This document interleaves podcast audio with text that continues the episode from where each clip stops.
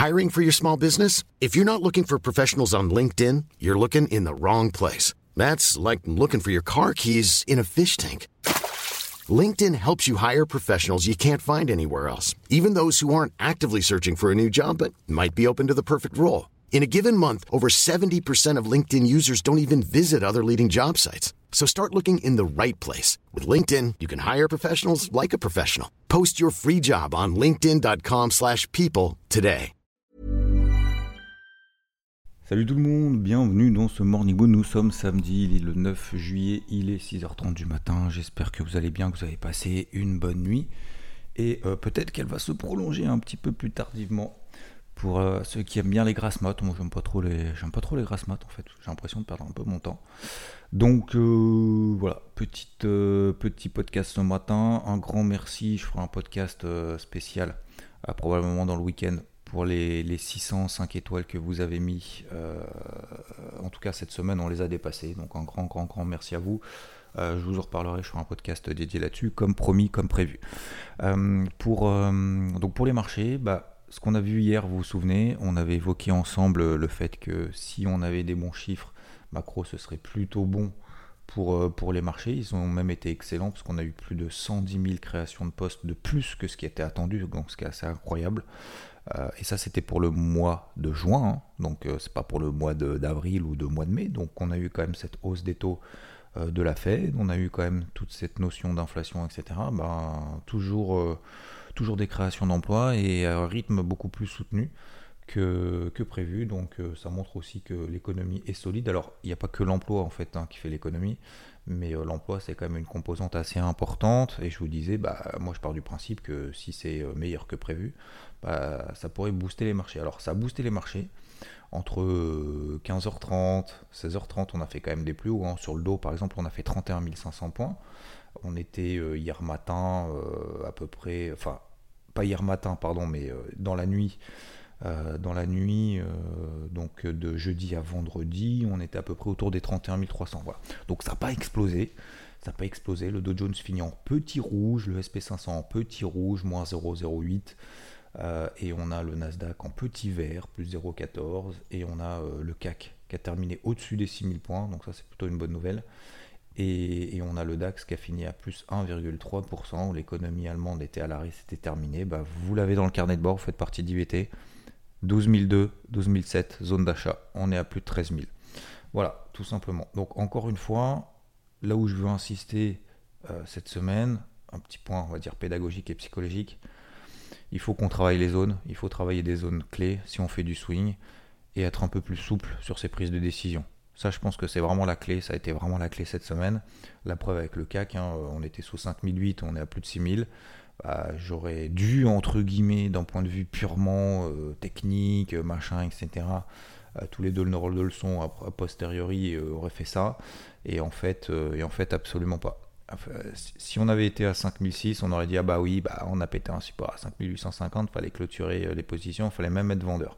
Bah, sauf qu'en fait dans la vraie vie, c'est pas comme ça que ça fonctionne. Donc je pense qu'il faut être euh, assez souple sur ces prises de décision, euh, que ça soit positive ou négative, que ce soit de clôturer des positions en perte ou des positions en gain. Bref, surtout d'invalider un plan et de rester dans cette phase de processus, de recherche en fait, d'aller au bout de son processus. Voilà aller au bout de son processus, attention, hein, ça ne veut pas dire euh, bah, j'ai une conviction que ça va monter, donc euh, je tiens et puis on verra bien. Quoi. Non, non, c'est pas ça. C'est au bout en fait de, son processus, de, sa stratégie pour aller au bout de sa stratégie, il faut une stratégie. Il faut une stratégie euh, quand ça se passe bien, il faut une stratégie quand ça se passe mal, il faut une stratégie quand le marché nous donne raison, et il faut une stratégie quand le marché nous donne tort, voilà, tout simplement. Et aussi une stratégie d'exposition en disant, bah, on est dans un contexte de marché où c'est un peu compliqué de tenir, euh, de, de, de, faire, euh, comment dire, d'être trop technique finalement. C'est plus compliqué d'être trop technique parce que ça fonctionne pas, ou ça fonctionne beaucoup moins bien. Donc, bah comment on fait?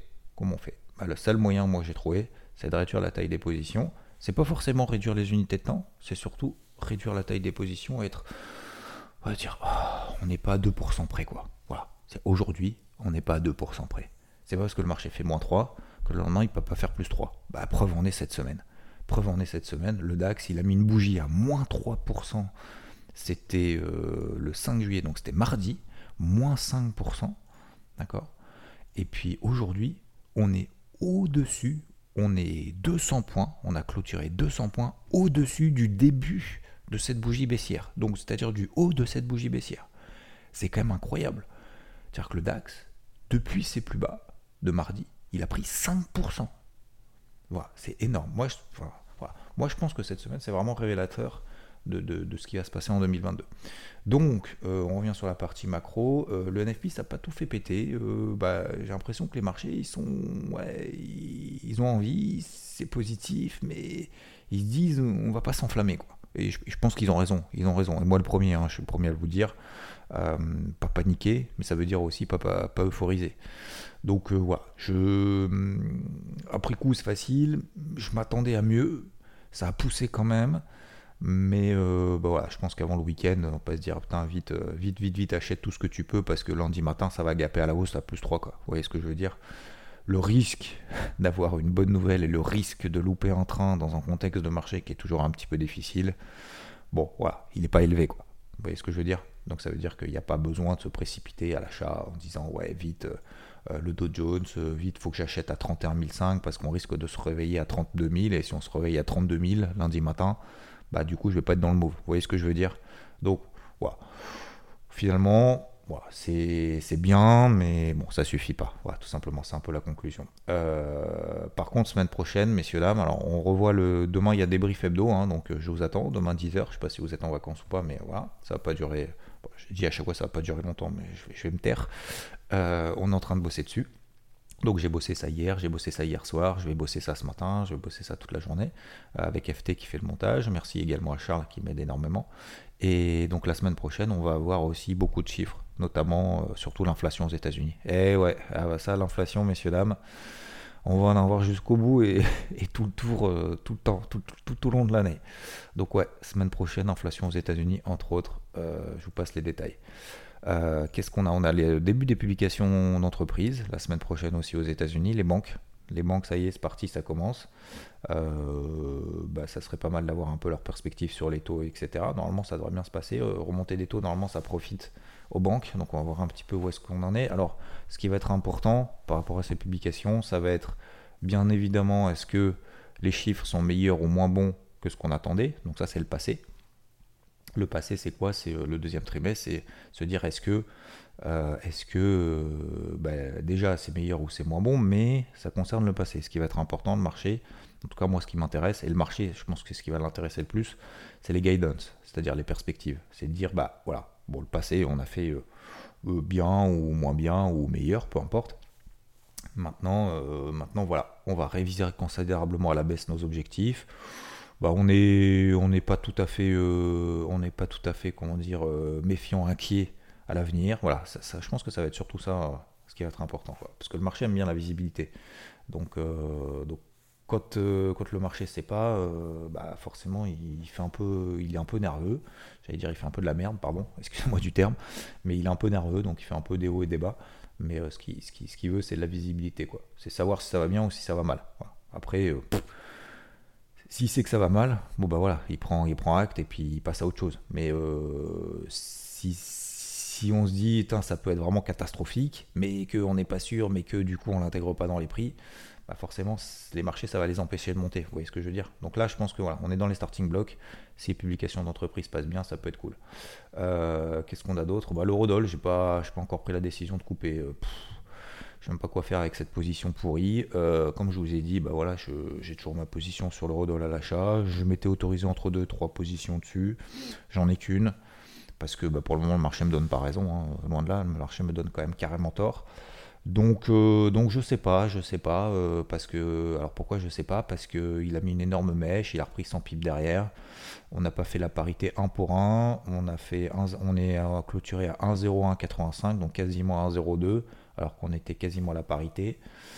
Euh, voilà, je sais pas, il a fait une mèche. Bon, voilà, du coup, ça m'empêche, euh, ça m'a empêché de prendre une décision là-dessus. Euh, c'est pas plus mal d'ailleurs, mais, mais voilà. Bon, il va falloir que je gère cette position courant de la semaine prochaine. Il va falloir que je définisse une stratégie un petit peu plus claire parce que là, pour être tout à fait honnête, comme je vous le disais tout à l'heure, ce qui est important, c'est de, suivre son processus, de suivre sa stratégie. Euh, pour le moment, je suis un peu en reconsidération totale de l'action de la Banque Centrale Européenne vis-à-vis de ses taux, vis-à-vis de l'inflation. Donc, voilà, je m'étais dit vendredi, si ça part, si ça part vraiment en sucette après le NFP, bah, je couperai. Sauf qu'en fait, bah, ça a baissé avant le NFP, et quand il y a eu le NFP, le, le a, monté. Quoi. Donc, donc, donc, du coup, alors je vais pas dire que j'aurais préféré que ça s'écroule pour euh, pouvoir sortir euh, cette position en perte, mais, euh, mais voilà, bon bref, vous avez les tenants aboutissants, je la laisse de côté, ça m'empêche pas de travailler ailleurs, les indices, donc je toujours moi, ah oui j'ai oublié de vous dire, je suis toujours à l'achat sur le CAC et le dos, hein, donc voilà, je n'ai pas clôturé les positions, le marché commence à peine à me donner raison, c'est pas pas l'euphorie non plus, hein, encore une fois, ils se sont pas enflammés après le NFP, mais j'ai gardé mes positions. Concernant le pétrole, 97 dollars, voilà, le pétrole a fait 97, on a fini à 107. Euh, ouais, bah ouais, on a pris 10% depuis la zone d'achat. Donc ça, j'espère que... Alors j'espère, faites comme vous voulez, hein, mais j'espère au moins que vous avez compris le, principe, le bazar. C'est au mois de mars, j'ai travaillé à l'achat une fois, au mois d'avril, deuxième fois, au mois de mai, deux fois. Et puis j'attendais justement qu'on repasse sur cette, retrouve sur cette zone. Je, euh, pensais sincèrement pas qu'on allait retourner sur les 97. je me suis dit, si jamais on fait un excès, franchement, ça peut être une opportunité de ouf l'opportunité de ouf, elle est rare. Hein. Euh, je vous le cache pas, elle est rare. Mais là, bah, du coup, on les a fait.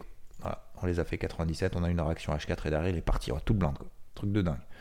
Donc, euh, donc je pense qu'il va y avoir toujours une pression haussière sur le pétrole. Je pense qu'on va toujours rester un peu dans cette zone, plutôt la zone haute. Je m'attendais à ce qu'on reste plutôt dans la zone haute, 115, 120 dollars. Euh, là, on est dans la zone basse et il réagit, il réagit immédiatement. Donc voilà, ce genre de choses, c'est important parce que ça nous montre que finalement euh, l'improbable est possible, entre guillemets. Je dis pas que c'était improbable qu'on revienne sur les 97, je dis juste que me dire, quand on était à 120, me dire, alors que ça tient, ça tient, ça tient, on a l'impression que le truc va exploser encore, et je vous ai dit, moi, je ne vois pas de raison qu'il explose, donc euh, je préfère acheter sur repli, j'achète absolument pas à 120, je, vous en avais parlé, et ben cette probabilité-là était quand même faible. Et de me dire, le point parfait, c'était de rentrer entre 97 et 100 dollars sur la zone qui a parfaitement réagi au mois de mars. Et en plus que j'avais déjà travaillé. Donc je la connais quoi. C'est pas comme si euh, j'arrive, je débarque sur le pétrole en disant où est-ce que j'achète le pétrole au pif? Vous voyez ce que je veux dire? C'est que je l'avais déjà fait il y a, a, 4-5 mois, 3, 4, enfin 1, 2, 3, 4 mois quoi. Donc euh, donc c'est pas nouveau. Donc oui, effectivement, bah voilà. Donc c'est pour ça que la conclusion de ça sur le pétrole, c'est que il faut élargir sur d'autres sur d'autres actifs, sur d'autres unités de temps, c'est de se dire, admettons, ça arrive, qu'est-ce que je fais? Admettons, le, pétrole revient sur ma zone d'achat que j'avais déjà travaillé auparavant. Admettons, qu'est-ce que je fais? Bah je paye. Bon bah voilà. Alors pourquoi est-ce que je n'ai pas préparé avant? Bah, C'est-à-dire en fait, il faut que je mette des alertes. Et je voulais envoyer sur IVT en par notification. J'ai mis une alerte, ça a sonné. J'ai regardé en H4, je me suis dit s'il y a une réaction H4, j'y vais. Bon bah voilà. Euh, donc ça c'est vraiment important de de vraiment préparer en avant, même si on estime que c'est impossible. Même si on estime que c'est impossible, faut se dire si jamais ça arrive. Et ça, marche aussi bien dans les bons moments que dans les mauvais. Euh, qu'est-ce qu'on a d'autre? Voilà. Euh, dollar américain toujours un peu fort. Il est un peu. Alors c'est bizarre parce qu'on a eu un FP très très bon. Euh, le dollar limite s'est replié derrière. Bon voilà. le taux à 10 ans lui a monté parce que bah, très bon chiffre. du coup la Fed va être beaucoup plus active. Et ça c'est un peu le message aussi de la semaine c'est que moi j'ai trouvé dans les minutes du FOMC, et je vous l'ai dit à plusieurs reprises, je trouve que le discours est super ferme, et un discours super ferme, moi ça me rassure quoi. Quelqu'un qui tape du poing sur la table, qui sait où il va, même s'il se plante, bah, je préfère ça que quelqu'un en fait qui pense qu'il a toujours raison et qui se dit ouais on verra quoi. Comme, euh, comme la BCE en fait. Pour moi la BCE c'est vraiment l'opposé de la Fed. C'est la Fed, c'est euh, voilà, c'est effectivement je me suis gouré, par contre j'agis tout de suite.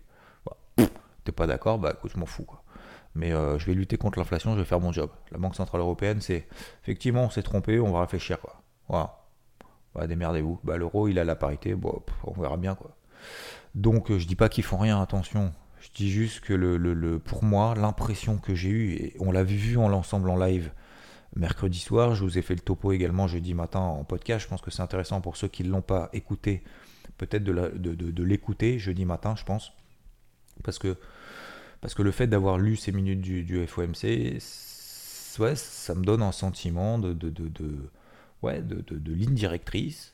Et il vaut mieux d'ailleurs, de manière générale d'ailleurs, il vaut mieux avoir une ligne directrice, être sûr de soi et dire après quoi, merde, je me suis planté, du coup je vais ajuster le tir, plutôt que dire, je sais peut-être que c'est risqué. Non, machin. Non, non, non, non. Ça, c'est, pas un leader. Ça, c'est, quelqu'un qui, essaye d'avoir raison sur tout, sur tous les tableaux. Non, c'est pas ça l'objectif. Enfin, l'objectif. C'est pas ça que le, marché recherche. Le marché, il veut. Et les, les, les citoyens également américains, ce qu'ils veulent, c'est dire on va lutter contre l'inflation pour éviter qu'ils aillent justement acheter des trucs à droite et à gauche en se disant l'inflation va être encore pire que prévu parce que la Fed fait rien, donc ça va être encore pire demain, donc j'achète maintenant, donc du coup, vu qu'on achète maintenant, euh, parce qu'on est en mode un peu panique, vite, vite, vite, il va y avoir de l'inflation, bah, qu'est-ce qui va se passer? Bah forcément ça va auto-alimenter l'inflation, bah oui. Donc euh, le but c'est aussi de se dire non, non, vous inquiétez pas, les taux, moi je vais les, je éclater, moi les taux. Euh, si l'économie est solide, moi je vais les éclater, l'inflation je vais la défoncer. Voilà. Donc, bah, ça rassure en se disant, ok, bon, ils savent ce qu'ils font, ils y vont, donc euh, je vais pas me presser sur des achats. Et donc, peut-être que ça va aussi auto-alimenter une baisse d'inflation, parce que bah, on se dit, on va reporter peut-être un petit peu plus tard euh, les achats, ou on va faire un peu gaffe, euh, voilà, etc., etc. Donc ça donne aussi confiance, voilà, je trouve. Donc c'est ce que j'avais retenu dans le discours de, dans le discours, dans le, les minutes du FOMC, pardon, c'était pas le discours. Euh, voilà, et puis euh, donc c'est cool. Et puis qu'est-ce qu'on a sur les cryptos? Bah, Les cryptos suivent les marchés traditionnels, c'est pas mal aussi ce qui se passe là. On a pété les MM20 daily, donc ça c'était la première étape. Alors il y en a pour certaines, euh, elles ont pété déjà depuis un moment. Mais Bitcoin, Ether ont pété les MM20 daily. Maintenant il reste, alors Bitcoin, Ether, vous avez vu, on a un range daily, hein. on est sur la borne haute. 22 000 dollars sur Bitcoin, 1300 dollars sur l'Ether.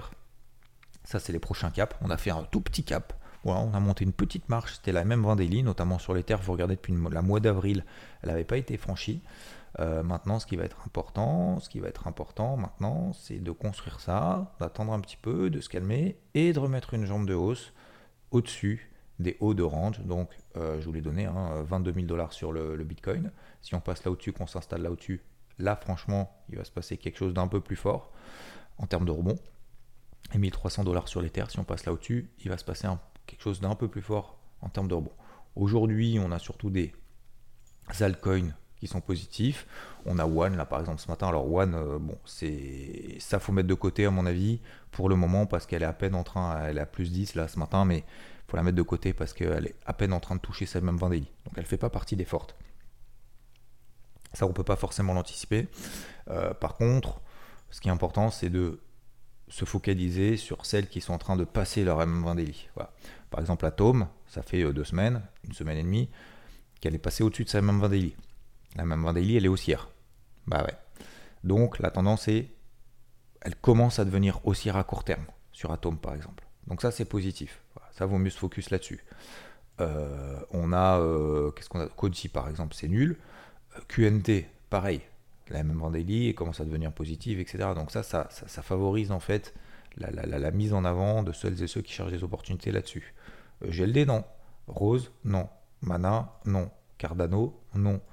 Euh, voilà, je vous donne un petit peu des exemples. FTM, bah, ça commence à peine, mais c'est mou. Sandbox, oui, effectivement, elle l'a fait depuis un petit moment, etc.. En fait, le but, c'est d'essayer de trouver les plus fortes. Les plus fortes qui sont au-dessus de la MM20 daily, qui sont déjà haussières, et qui du coup a priori ont plus, euh, ont plus de chances de continuer leur mouvement aussi. Voilà. Donc c'est pas maintenant qu'il faut se réveiller. Il faut y aller de manière calme, avec un curseur à droite et à gauche. Mais, euh, en tout cas, il faut continuer ce travail positif parce que, euh, parce que ça commence, ça commence à peine à devenir positif. Le Bitcoin est revenu sur les 20 000 dollars qui était, vous vous souvenez, le point que tout le monde voulait acheter en 2017. Vite, vite, vite, il faut acheter du Bitcoin parce parce qu'il va s'envoler à 100 000. Derrière, il s'effondre à 3000, il a fait 20 000, 3000.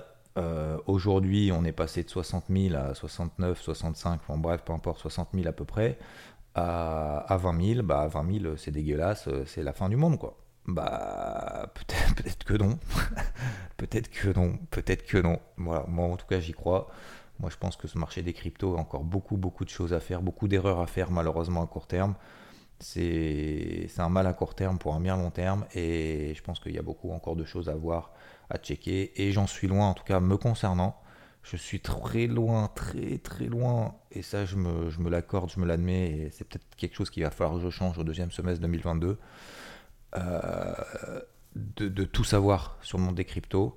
Alors d'un point de vue techno, je parle euh, d'un point de vue blockchain, d'un point de vue projet et encore une fois je pense qu'il faut vraiment aujourd'hui euh, savoir sur quel projet est-ce que on va, on veut, on doit et surtout on va investir si jamais ça se passe bien et ça se déroule bien sur le marché des cryptos, euh, sur lesquels les projets sur lesquels on veut accompagner, donc sur lesquels on veut investir. Et je pense que c'est aujourd'hui en fait qu'il faut faire le tri. Ça sera pas quand euh, demain, quand le, la quand le Bitcoin va passer de 20 000 à 35 000, que tout le monde va dire putain, il faut acheter ça, non, non, non, machin, etc. Parce qu'en fait, on va plus être, à mon avis, on va plus être comme en 2021, comme en 2020, comme en 2019 ou 2020 euh, surtout, 2021, quand le marché va exploser en ligne droite. À mon avis, on va plus être comme ça pendant pas mal de temps. Donc aujourd'hui, il va y avoir des projets qui vont se détacher, des trucs forts, des trucs faibles, comme sur le marché des actions en fait. Et il va y avoir des, espèces de rotations sectorielles comme on l'a connu en 2021. Hein. À un moment donné, il y avait le Metaverse, à un moment donné, la défi, euh, les Play to Earn, les Move to Earn, les machins, les trucs, et hum, les ETH killers, etc., etc. Et en fait, on va avoir de, de, de, mon avis, de plus en plus comme ça des espèces de rotations. Une fois que le marché sera calmé, bien entendu, parce que là on a tout jeté n'importe quoi, hein, donc euh, secteur pas secteur, il n'y a pas de crypto défensive. Hein. Euh, donc euh, même les stablecoins, vous le savez, certains stablecoins sont fait démonter. Donc, donc forcément, voilà, il n'y a pas de défensive, de trucs, etc. On n'en est pas là. Mais je pense que si le marché se calme, juste se calme, bah, il va y avoir des trucs qui vont faire du x2, x3, x4 sans s'en rendre compte, hein, tranquillement, parce que du x2, x3, sur le marché des cryptos, c'est normal. Quand on fait moins 80, il faut s'attendre à faire du x3. Si on fait du x3, il faut s'attendre à faire du moins 80. Donc, c'est relatif à la volatilité. C'est pas parce qu'on va faire du x3 qu'il n'y a pas de risque, qu'il y a autant de risques sur le marché. Euh, ça, ça j'espère que pour tout le monde, c'est clair. Hein. Euh, donc, x2, x3, voilà. Mais euh, ce que je veux dire par là, c'est qu'il y a des trucs qui vont faire du x2, x3, lorsqu'il y en a d'autres qui vont faire rien, en fait, qui vont faire euh, plus 20, plus 30, plus 40. Voilà, seulement, seulement, entre guillemets. Alors tu vas me dire, ouais, vous allez me dire, ouais, mais 30, 40, attends, t'es en train de dire c'est rien. Non, je dis pas que c'est rien. Je dis pas que plus 30, plus 40 par rapport à un livret A, c'est rien. Je dis un plus 30, plus 40 par rapport au marché des cryptos, c'est rien, effectivement. Par rapport à des marchés traditionnels qui perdent 20%, on se dit ça y est, on est en bear market. Sur le marché des cryptos, quand on perd 20%, c'est pas un bear market, c'est un moins 20%. Un bear market, c'est des plus hauts de plus en plus bas, c'est des plus bas de plus en plus bas. Voilà. Ok Donc, il faut bien faire la distinction. Quand je dis euh, fois, plus 40, c'est rien. Je dis juste par rapport à l'ensemble du marché des cryptos. Si l'ensemble du marché des cryptos progresse, il y a des cryptos qui vont être beaucoup plus punchy que d'autres. Et le but, c'est de, de chercher ces projets-là. Aujourd'hui, je pense que c'est simplement technique de celles qui, ont passé, qui sont passées au-dessus de leur MM20 daily. Et je pense que c'est un point de repère intéressant. Aujourd'hui, en tout cas, Bitcoin, Ethereum, capitalisation totale, je pense que c'est important de regarder les MM50 H1. Horaire, MM50, c'est des points de repère qui tiennent cette dynamique positive qu'on a depuis plusieurs jours maintenant. Tant qu'on reste là au-dessus, on peut continuer à travailler l'achat. Si on commence à s'installer là en dessous pendant plusieurs heures, voire une ou deux journées pendant ce week-end peut-être ou la semaine prochaine, là, on va retourner probablement en bas, machin, etc. Il va falloir alléger, il va falloir reprendre, etc. Ok? Voilà. Donc MM50 H1 comme point de repère, tant qu'on tient ça, c'est cool. Euh, on vient de passer les MM20 daily, c'est cool. Mais il y a encore un peu du chemin et il va falloir continuer à travailler le processus, être discipliné et rester concentré. Je vous souhaite une très bonne journée, un très bon samedi, un très bon début de week-end. On se retrouve au moins demain à 10h. Euh, et, puis, euh, et puis à plus euh, en podcast ici, bien évidemment, pour celles et ceux qui m'écoutent. Un grand, grand, grand, grand, grand merci pour vos 605 étoiles. C'est fou, hein c'est fou. Faudrait que je regarde combien il y a de personnes qui, qui, qui, suivent et qui écoutent quand même. Alors, je le sais à peu près, mais j'ai pas l'impression que ce soit, ce soit le reflet de la réalité. Donc, bon, bref, je sais pas. Je, je, vais regarder un petit peu tout ça et puis on fera probablement un podcast d'ici là. Encore un grand merci, profitez bien de votre, votre samedi. Bon courage à ceux qui bossent. Profitez bien, bande de petits védards et bande de petits coquins et coquines pour le si vous êtes si vous êtes en vacances, kiffez bien. Je vous souhaite une excellente journée, merci à vous et je vous dis à plus. Ciao ciao.